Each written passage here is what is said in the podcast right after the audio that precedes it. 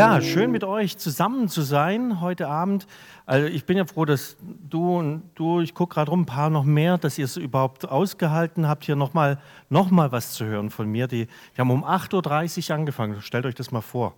Ist ja schlimmer wie Schule, ne? Und ähm, die sind immer noch frisch. Ihr habt mir nicht gesagt, wie viel Zeit ich eigentlich tatsächlich habe. Keine Ahnung, gell? Ähm, so, lange, bis die Ersten vom Stuhl fallen. Mache ich es wie Paulus. Ne? Da gibt es in der Apostelgeschichte so, ein, so, eine Geschichte. Ne? Da, der arme Tychikus, der hockt da, weil es stickig war, am Fenster und dann fällt er vor lauter Müdigkeit runter. Auch ein Grund, jemanden von Toten aufzuwecken, weil man zu lange geredet hat. Ne? Ich meine, das will ich nicht tun. Ja, schön mit euch zusammen zu sein. Mein Name ist Jochen Geisert.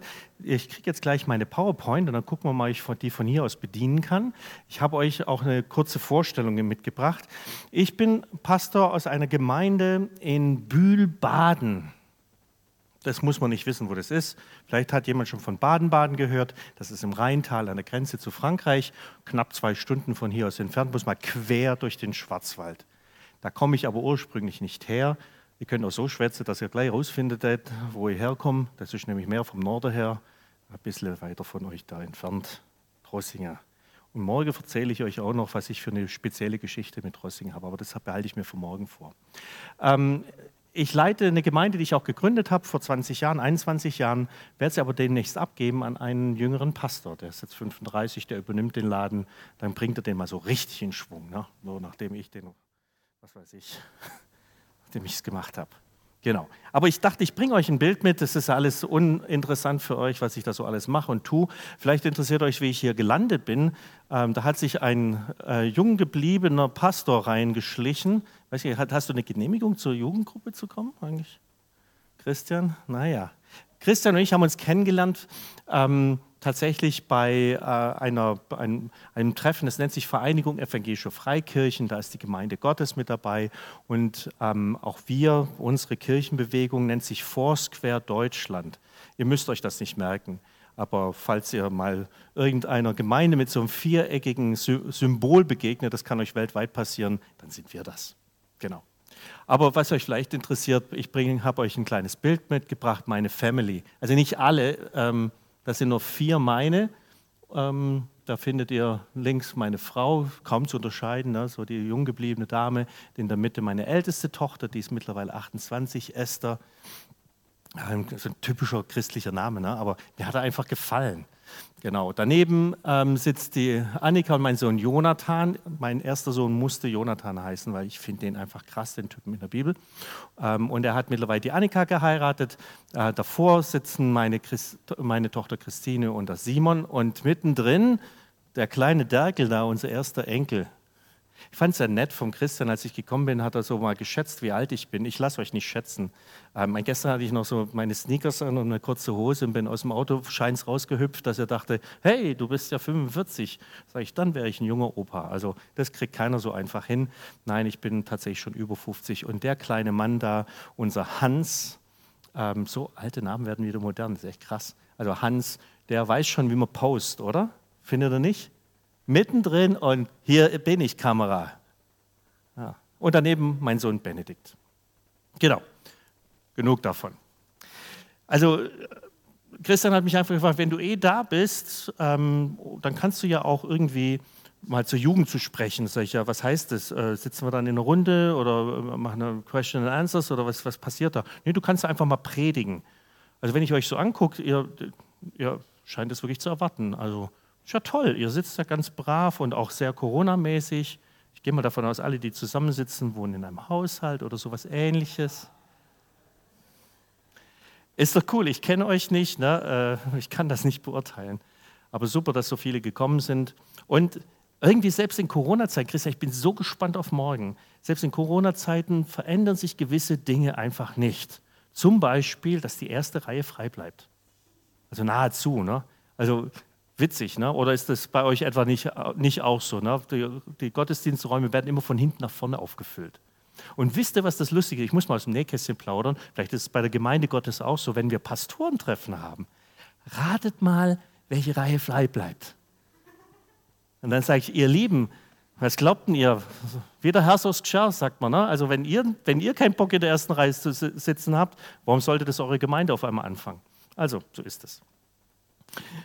Nun, ich habe mir was überlegt, als Christian mich gefragt hat, bist du bereit, auch am Abend zu kommen? Ist dir das nicht zu viel? Sag ich, nö, man soll ja die Kuh melken, solange sie im Stall steht. Dann komme ich gerne mit dazu und habe so gebetet und mir ist ein Bibelvers aufs Herz gekommen und mir scheint, oder ich hoffe sehr, dass das, ähm, dass das wirklich passend ist. Wo ich die Bibel, äh, Entschuldigung, die Lobpreislieder mitgesungen habe, teilweise kannte ich sie, habe auch ein paar neue ähm, hier in Richtung Lobpreis. Das zweite Lied, das würde ich gerne haben, das ist richtig cool. Ähm, habe ich so gedacht, wow, das ist ja eigentlich das, was ich sagen will, schon in Liedform. Und wieder mal finde ich mich bestätigt darin, dass der Heilige Geist einfach weiß, was dran ist und, und es durchgängig äh, in der Lage ist, das irgendwie hinzubringen. Und mir geht es heute darum, ein bisschen darüber nachzudenken, wozu wir berufen sind. Was ist die Berufung, die Christus uns gegeben hat? Nun, ich kenne euch nicht, ich weiß nicht, wie ihr zu Christus steht. Ob ihr sagt, ja, ich, naja, ich bin irgendwie im christlichen Elternhaus groß geworden, so wie meine Kinder, ne? wir sind irgendwie zu Christen erzogen worden, das funktioniert nur leider nicht. Ne? Irgendwie muss jeder mal eine Entscheidung treffen. Meine Kinder haben das zum Glück auch getan, völlig unabhängig von uns, kamen dann von irgendwelchen Treffen wieder oder von äh, Lobpreiskonzerten und sagen, jetzt weiß ich, ich will Jesus folgen, ich lasse mich taufen. Ähm, und bei uns ist die Regel, ich weiß nicht, wie es hier ist, da muss man sich dann bei einem Ältesten oder beim Pastor melden, da gibt es ein Taufgespräch. Alle meine Kinder, sind, die wollten nicht mit mir darüber reden, die sind dann zu den anderen Ältesten gegangen. Na gut. Ähm, also diesen Punkt zu haben, wo ich weiß, ja, ich möchte Jesus folgen, wo ich seinen Ruf verstehen lerne. Und das Ding mit, ähm, mit Jesus ist ja so, dass er gekommen ist, damit wir wieder eine Beziehung zum Vater im Himmel haben können. Das, was die Bibel als Trennung bezeichnet, das hat er aufgehoben. Und zu diesem Evangelium gehören eigentlich zwei Aspekte. Der erste Aspekt ist, dass jemand für unsere Sünden stirbt, jemand überhaupt die, diese Möglichkeit schafft. Und das hat Jesus alleine getan. Er hat das für uns getan. Und davon haben wir heute übrigens ja auch gesungen. Ne? Fand ich stark. Ne? Da ist voll das Evangelium am Start. Also solltest du irgendwie das noch nicht im Herzen angenommen haben, vielleicht ist es heute ein guter Abend dazu, wirklich ganz Ja zu sagen. Denn das, diese Verheißung, die wir gesungen haben, er ist jederzeit bei mir. Oder so wie in ähm, was war's, äh, Jeremia, stopp, Jesaja 43, dass selbst wenn wir durchs Feuer gehen oder selbst wenn wir durchs Wasser gehen, er ist bei uns. Was für eine Verheißung. Ich meine, jetzt gehen wir gerade nicht durch Wasser und nicht durch Feuer, aber durch Corona. Auch so ein komischer Sturm, ne? wo man nicht so genau weiß, was passiert da, was ist das eigentlich? Aber es ist cool, dahin durchzugehen und immer jemand an seiner Seite zu wissen.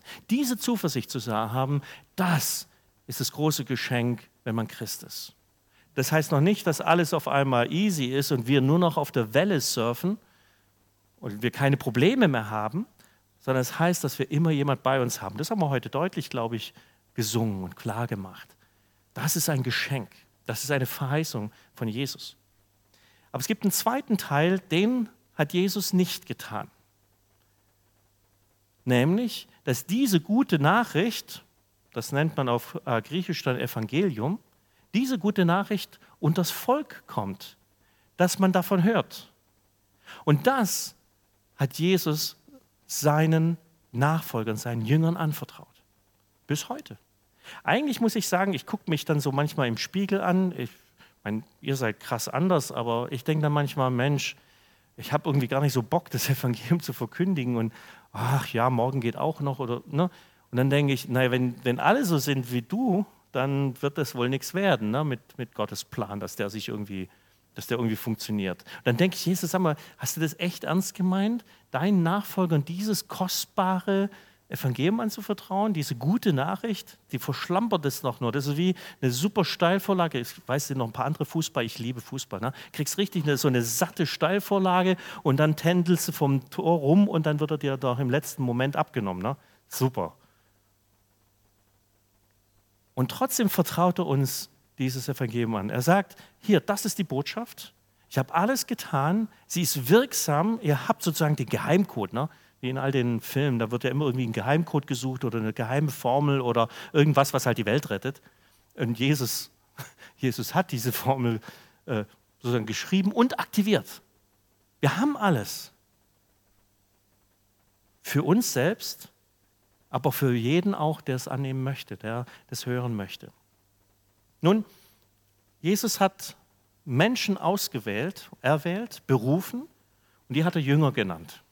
Weiß zufällig irgendjemand außer den Bibelschülern und den Pastoren, die dürfen jetzt nicht mitraten. Die müssen das von Berufswegen wissen. Weiß irgendjemand, was Jünger eigentlich bedeutet, dieses Wort Jünger? Traut sich keiner, gell? Das ist irgendwie peinlich. Am Ende muss doch der Bibelschüler sagen. Und wenn er es jetzt nicht weiß, weißt du es? Mathetes, Griechisch? Ja, so fast. Denn wörtlich heißt es Lernender. Ich bin mir bei den Schülern nicht immer ganz so sicher. Ich habe auch noch einen Schüler daheim mit 14. Der hat gerade seinen Hauptschulabschluss gemacht. Noch irgendjemand Leidensgenosse von meinem Sohn Benedikt? Nein? Wir hatten gerade Hauptschulprüfung ne? und dann sage ich, du solltest jetzt ein Lernender sein. Ach Papa, ich weiß das alles. Ja, ich sehe es an deinen Noten schon. Das geht so gerade noch. Ne? Vier ist doch ausreichend, sagt er. Gut, anderes Thema.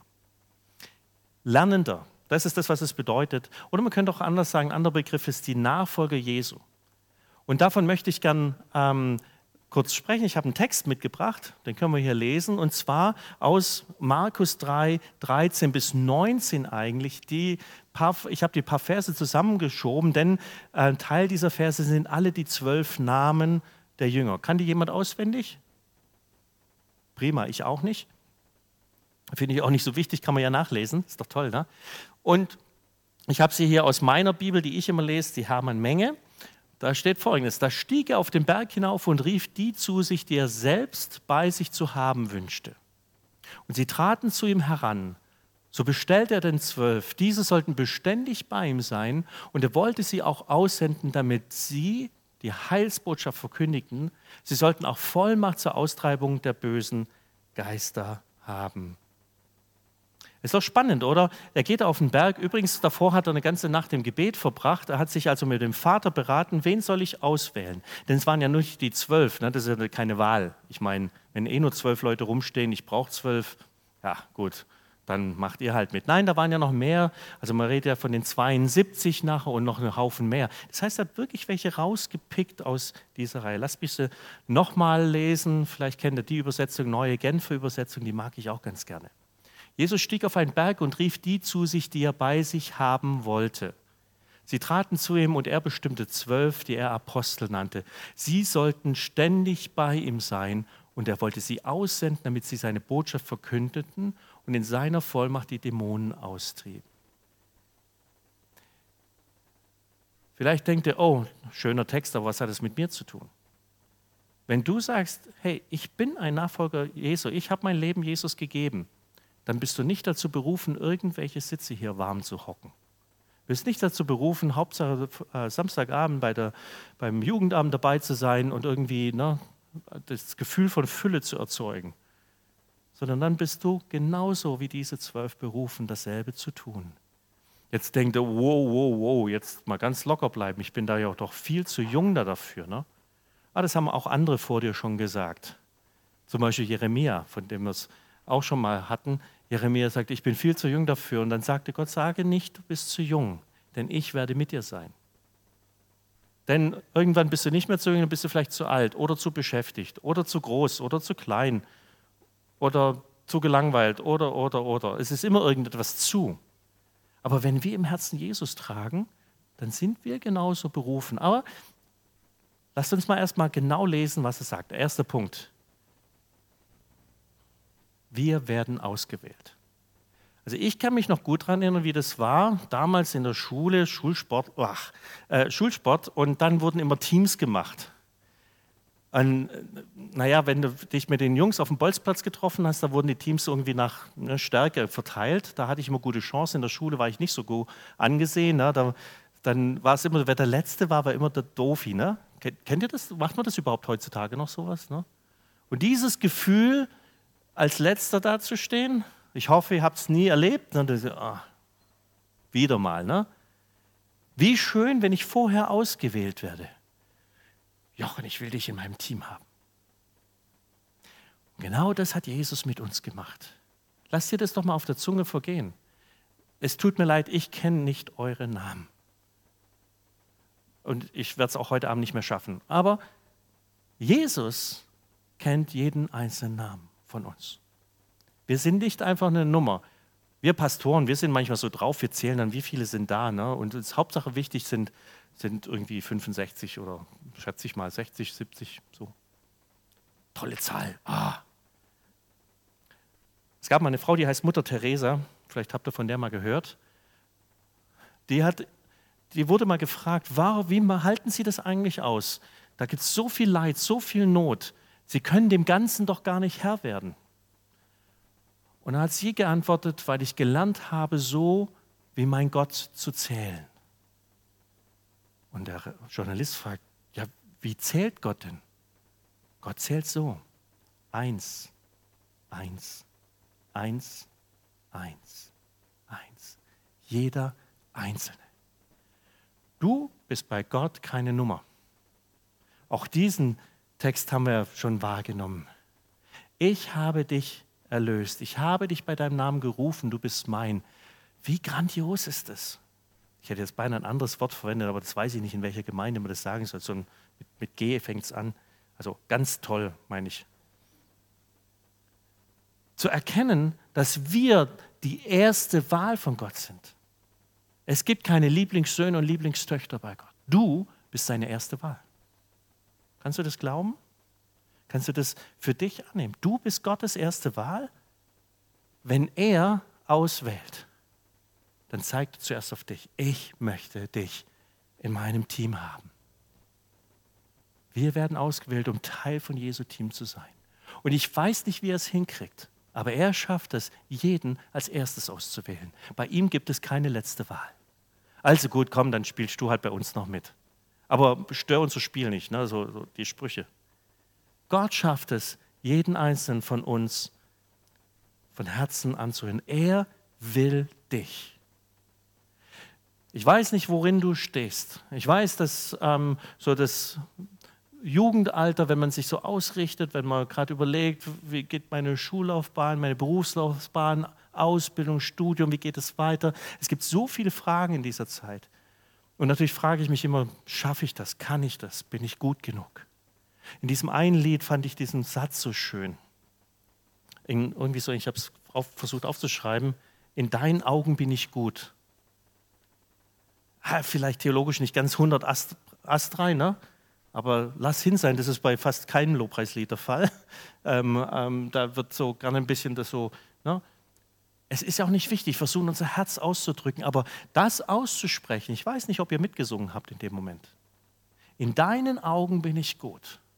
Es gibt so viele, die an uns rummäkeln, die so viel zu sagen haben, denen das nicht gefällt und jenes nicht gefällt, wo das nicht passt und dieses nicht. Und ganz ehrlich, wir brauchen die Leute nicht. Es gibt doch genügend, was wir selber an uns nicht gefallen, oder? Es gibt genügend, woran wir auch noch rummeckern können, weil wir irgendwie nicht klug genug sind, nicht schön genug sind, nicht reich genug, nicht dies, nicht das, nicht jenes. Und dann kommt einfach so eine Aussage, in Gottes Augen bin ich gut. Und Jesus zeigt auf uns, sagt, ich will dich in deinem Team haben. Er sagt, aber Jesus, ich doch nicht, ich kann dies nicht. Du bist meine erste Wahl. Du bist gut. Du bist so richtig gut. Du bist krass gut. Ich will dich in meinem Team haben. Komm hierher, stell dich hinter mich. So hat man das früher gemacht. Machen wir es immer noch? Dann hinten aufreihen. Ne? Und bloß, dass man weiß, wie die Reihenfolge war. Und na, jeder von uns stellt sich hinter Jesus in sein Team und komisch, wir stehen alle an der ersten Stelle. Ist das nicht krass? Das ist, was Jesus mit uns macht. Wenn wir uns Gedanken über unsere Berufung machen, dann denkt doch immer daran, dass sie eine Berufung seines Herzens ist. Er will dich in seinem Team haben. Wir werden ausgewählt, weil er uns bei sich haben will und er nennt uns bei, seinem Namen, bei unserem Namen. Da können wir eigentlich schon aufhören, das läuft ja runter wie Öl. Aber das ist ja nur der Anfang. Worum geht es bei der Berufung? Erstens, wir sind berufen, um bei ihm zu sein. Ihr habt das vielleicht in diesem Text aufmerksam beobachtet. Da ist ja eine Reihenfolge, wie es genannt ist. Als allererstes sind wir dazu berufen, um Gemeinschaft mit Gott zu haben. Kann man jetzt nicht so gut lesen, aber das ist das, was es sagt. Gemeinschaft mit ihm zu haben. Das heißt, der, erste Auftrag, den wir haben, ist, bei ihm zu sein. Heute haben wir im im Checkup, da geht es so ein bisschen um Visionsfindung, Ausrichtung in unserem Leben. Was wollen wir erreichen? Wohin wollen wir gehen? Und wie kriegen wir das hin? Haben wir zum Beispiel auch darüber nachgedacht, wie pflegt man eine Beziehung? Und vor allem, wie pflegt man die Beziehung zu Jesus? Wo wir doch so viel um die Ohren haben und dieses und das und jenes und irgendwie das klappt nicht und schwupp ist der Tag schon wieder rum. Ach, ich wollte doch eigentlich, ne? Und dann mal beten und hat irgendwie nicht so geklappt. Wenn wir begreifen, dass das unsere erste und Hauptberufung ist, bei ihm zu sein, nicht für ihn zu wuhlen, zu machen, zu tun. Alles schön und gut. Danke für jeden, der die Stühle gestellt hat. Danke für einen super tollen Lobpreis. Danke für den Beamerdienst. Die, all die Leute, die sich da hinten verstecken. Ja, guck da, auf einmal geht's hoch. Ne? Ich weiß schon, warum manche sich gerne da in der Technik äh, engagieren. Sieht keiner. Aber wisst ihr, heutzutage tut mal, jeder hat ja seine Bibel auf dem Handy. Ja, schon klar. Ähm, und dann gibt es dann WLAN ne, und jeder ist da am Rüdern. Aber wisst ihr, ich bin als Pastor ganz entspannt und ich denke, Christian genauso. Denn letztendlich entscheiden wir ja sowieso immer selbst. Hören wir zu und wollen wir aufnehmen? Wollen wir uns von Gott ansprechen lassen? Das entscheidet am Ende nicht, wie toll meine Predigt war oder wie toll der Lobpreis war, sondern ob wir unsere Herzen geöffnet haben.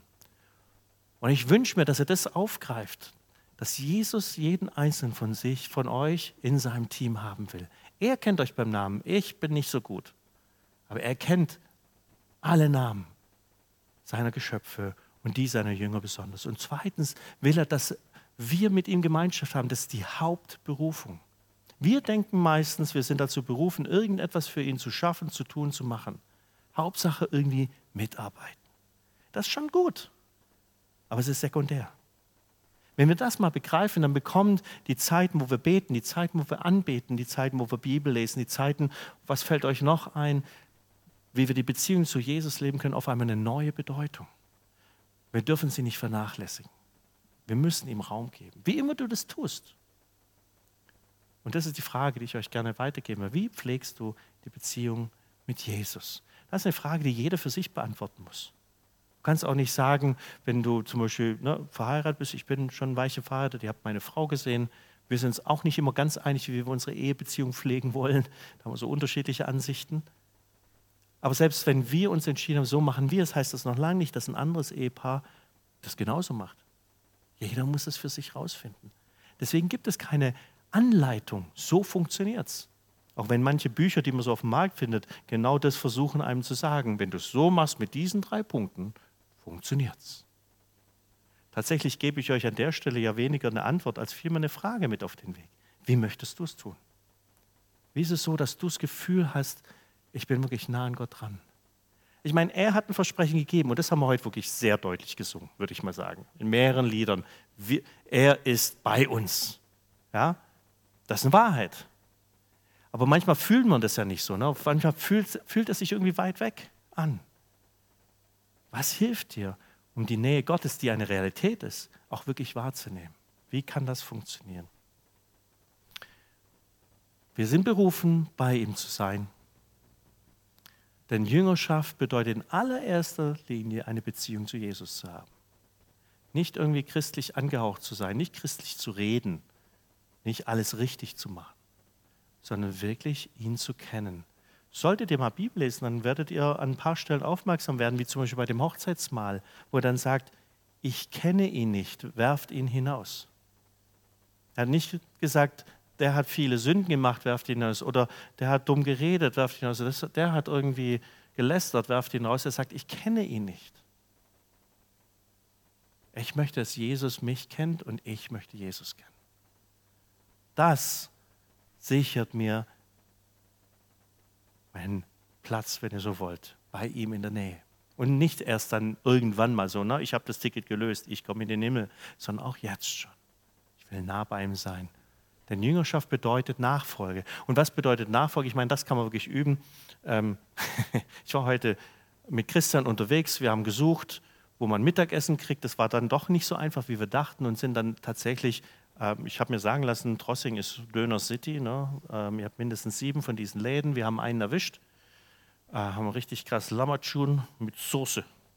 Ohne Dönerfleisch, weißt ähm, Reingeballert. Ähm, mal kurz wegtapeziert, so ein Ding. Das ist so ein Gerät ne, was die da einem verabreichen. Christian, also ich meine, ich hatte gerade den ganzen Vormittag irgendwie geredet, geredet und Christian marschiert ne, und marschiert und redet. Äh, ich komme dann aus der Puste ne, und irgendwann sagt er, bin ich dir zu schnell? Sag ja, es wird langsam schwierig.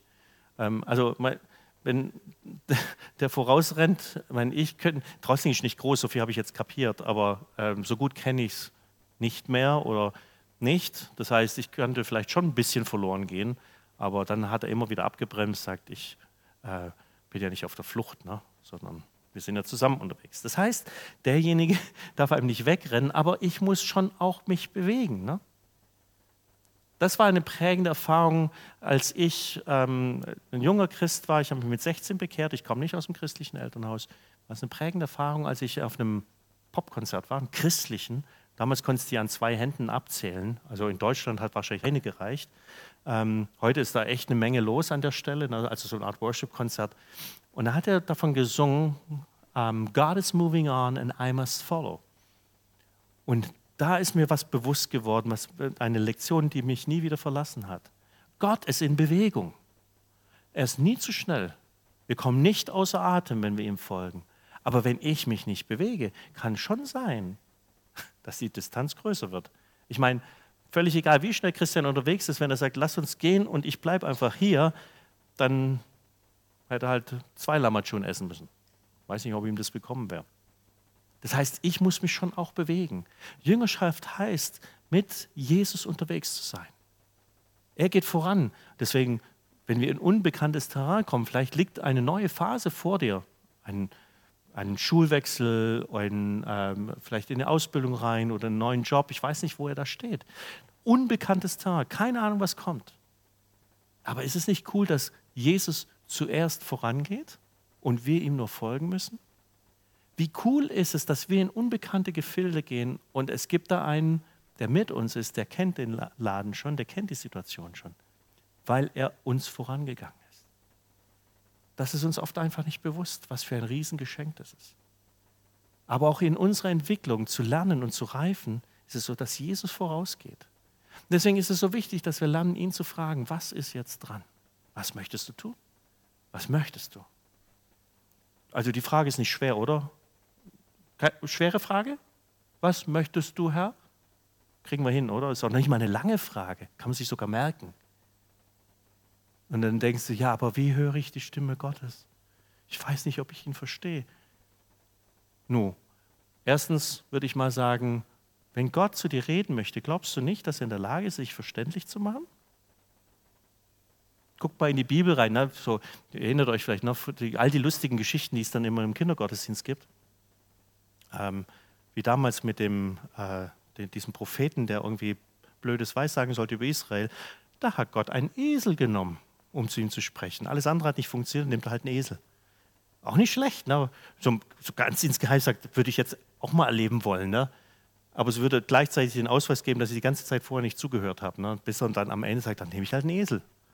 Aber umgekehrt denke ich auch, na, wenn er einen Esel verwenden kann, dann kann er auch mich gebrauchen. Ist auch nicht schlecht will heißen, trau doch Gott zu, dass er sich dir verständlich machen kann. Vertrau ihm.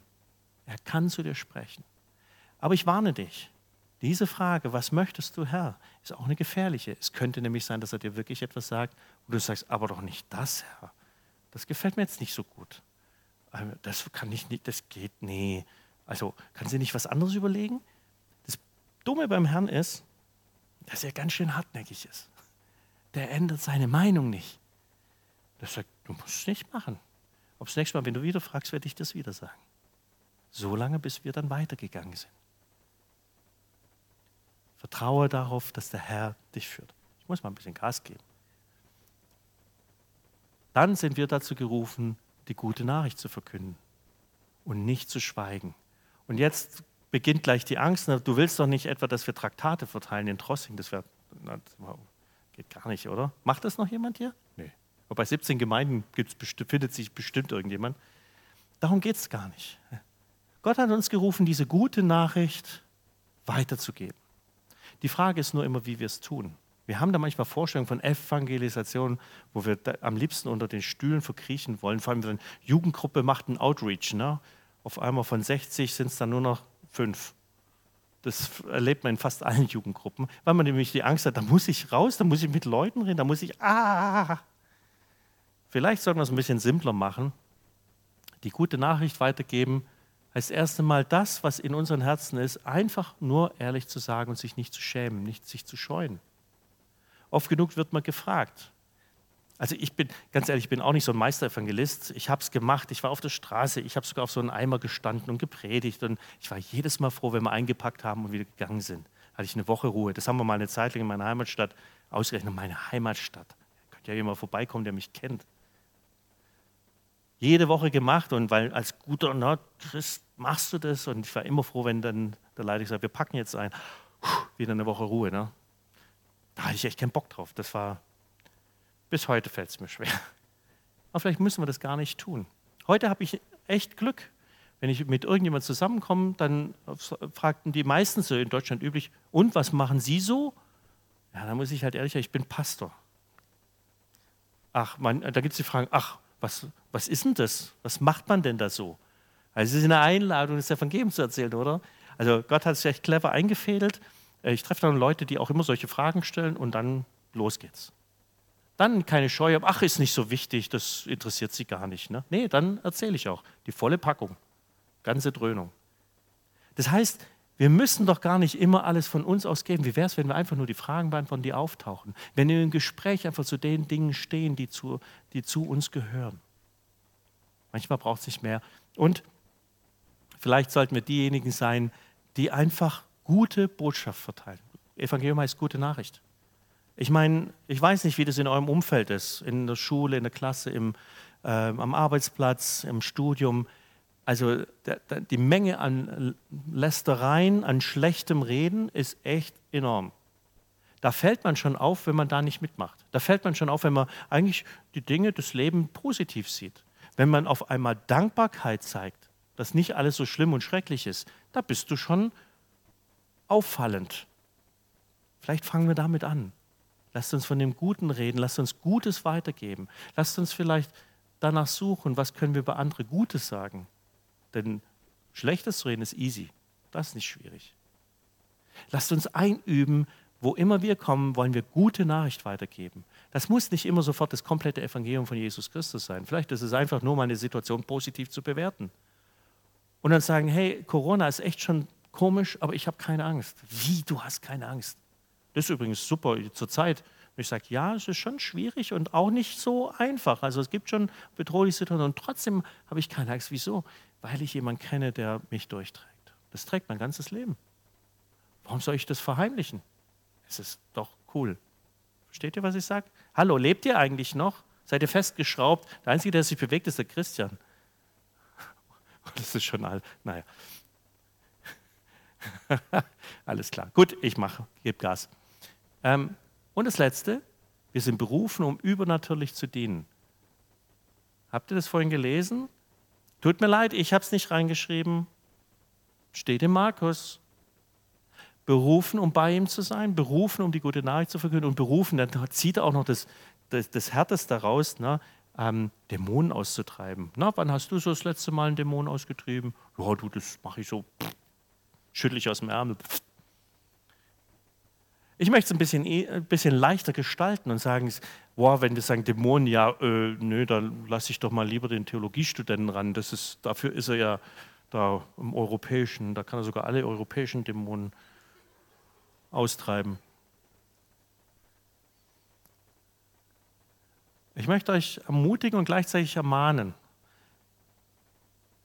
Wenn du ein Nachfolger Jesu bist, dann bist du dazu berufen, übernatürlich zu dienen. Wenn niemand anderes da ist, an den Dämonen sich in irgendeiner Form manifestiert und du auch noch die Erkenntnis bekommst, das ist so, dann bist du wohl offensichtlich berufen, in dieser Situation irgendwas zu tun. Und manchmal fällt einem nichts Besseres ein, als den Namen Jesu anzurufen und sagen, Jesus, hilf, was ist jetzt zu tun? Ne? Zum Glück weiß der Heilige Geist, was er uns zumuten kann. Aber es gibt so viele Wege, wie wir übernatürlich dienen können. Und wir sollen offen dafür sein. Und sag bloß nicht nochmal, ich bin zu jung. Vielleicht will Gott gerade dich gebrauchen, für jemanden zu beten, der krank ist. Und du betest einfach im Glauben, Dazu brauchst du keine theologische Ausbildung. Das hatten übrigens die Jünger auch nicht. Ne? Das fiel den ganzen Theologen auf. Sagt, das sind ja ungebildete Leute. Wie können die denn so krasse Wunder tun und so, so eine Sachen machen? Geht doch gar nicht. Tja, Gott macht öfters mal Dinge, die keiner so richtig versteht. Ne? Aber sie funktionieren, das ist das Schöne bei ihm. Ne? Die tun wirklich Wirkung zeigen. Warum soll er nicht dich gebrauchen? Wenn jemand sagt, oh, mir geht es gar nicht gut, sagen, hey, darf ich für dich beten? Ich glaube an einen Gott, der auch Wunder tun kann. Ich möchte für dich beten. Wir sind nicht dafür verantwortlich, Wunder zu tun. Das können wir nicht machen. Aber wir sind verantwortlich, den Mund aufzumachen. Ich habe mir vorgenommen, ich habe schon Wunder erlebt durch Hände auflegen. Ich habe auch schon gesehen, wie ich gebetet habe und nichts passiert ist. Aber dann dachte ich, wenn ich hundertmal bete und nur einmal ein Wunder bei rauskommt, dann will ich lieber tausendmal beten. Dann ist rein Rechner, ich bin jetzt kein Mathe-Genie, aber glaube dann zehn Wunder. Aber vielleicht potenziert das und sind 20? Ey Leute, wie krass wäre das? Warum sind wir so verstockt und warum, warum trauen wir uns so wenig zu, wenn wir doch so einen krassen Gott haben? Ich hoffe sehr, dass du selbst schon Wunder erlebt hast. Dinge, die man einfach nicht so erklären kann. Dass du Gebetserhörung erlebt hast. Dass du erlebt hast, wie Gott eingegriffen hat in eine Situation. Das sollte uns Stärke und Zuversicht geben. Das kann er auch durch mich. Wir wollen uns nicht stolz erheben und uns zu den Heilern der Nation erheben, sondern wir wollen schlicht und einfach Nachfolger Jesus sein. Und wenn halt nur kein anderer da ist, der besser beten kann wie ich, dann bin wohl ich's, der es tun soll. Sind wir so mutig? Wenn du ein Nachfolger Jesu bist, dann tu es einfach. War da nicht so eine äh, Turnschuhmarke, die das irgendwie rumträgt? Wer hat Nikes an? Ha, Pech gehabt. Was sagten sie? Just do it, ne? Ja, ihr Adidas-Träger könnt euch jetzt nicht rausreden, gell? also nicht, dass wir uns hier missverstehen. Just do it.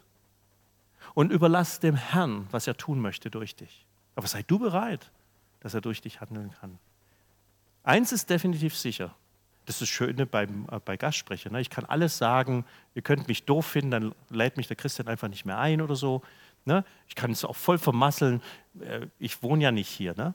Also ihr könnt auch richtig verrückte, krasse Dinge tun. Mache ich nicht, keine Sorge, entspannt euch. Aber ihr lebt hier. Ne? Das heißt, ich werde für Trossingen keinen großen Unterschied machen können und für die Umgebung, wo immer ihr herkommt. Aber ihr werdet es tun können und wo immer ihr hingeht. Seid ihr Botschafter, seid ihr Boten Jesu Christi. Sagt nicht, ich bin zu jung, seid nicht, ich bin zu unerfahren. Wenn er dich irgendwo hinschickt und du die einzige Person bist, die ihn kennt, dann bist du der Mann, dann bist du die Frau. Amen? Ich glaube, das reicht jetzt.